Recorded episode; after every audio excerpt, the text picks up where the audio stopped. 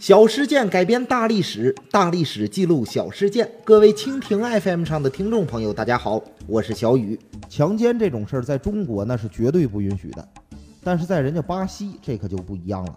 巴西不仅强奸，而且有强奸文化。虽然很多人呢拒绝承认，但是强奸已经成为了他们生活的一部分。哎，这不，巴西一名十六岁的少女涉嫌被三十三名男子下药轮奸，涉案的男子呢还将轮奸的视频发在了网上进行炫耀。老师，真是太可怕了，我以后都不敢再出国了。因噎废食，以后不去巴西就行了。老师，您这不是因噎废食？呃，你管我。按按说这事儿那真是荒唐，但还有更荒唐的强奸，这呀就得说说我们古代了。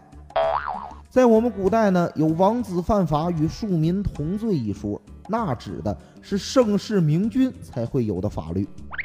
然而，如果要是处在乱世或者君主啊荒淫无度，那就另当别论了。读史可以明智，但是有些史实确实令史书蒙羞啊。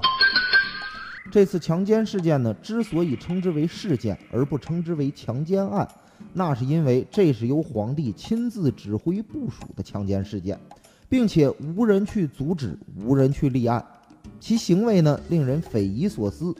被强奸的妇女都是王妃、公主级别的王室贵族，施暴者则是普通的士兵，涉及人数之多呢，在当时是震惊了长安城。宋前废帝刘子业有意蓄谋的这次强奸事件，其性质之恶劣，可以说是无人能及，堪称历史上最荒唐的一次。这次荒唐的强奸事件发生在刘子业即位的当年，他下令将京城里所有的王妃公主叫进宫里。这些人呀，刚迈进皇宫，便一声令下，事先埋伏在宫里的几百名卫士，那是一拥而上，将他们扒光衣服强奸。在刀枪的威逼之下，那有谁敢不从啊？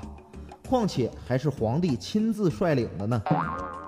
刘子业这边是欣赏着那些侍卫强奸王妃和公主的千姿百态，听着淫笑尖叫，似乎呢还不满足，无法达到变态的快乐欲望，于是便命令将军刘道隆当着叔叔建安王的面强奸了他的婶子建安王妃。你说这还是人吗？这不就是变态的禽兽吗？这种放纵和宣泄，那没有人性可言。这种整体性的荒淫残暴，历代少有，没有人能超过刘子业了。安邦定国，那靠的是善政，律人先律己。然而刘子业把宫廷上下搞得是人心惶惶，自己的结局那必然就很悲惨了。仅仅做了一年的皇帝，就被杀废掉了。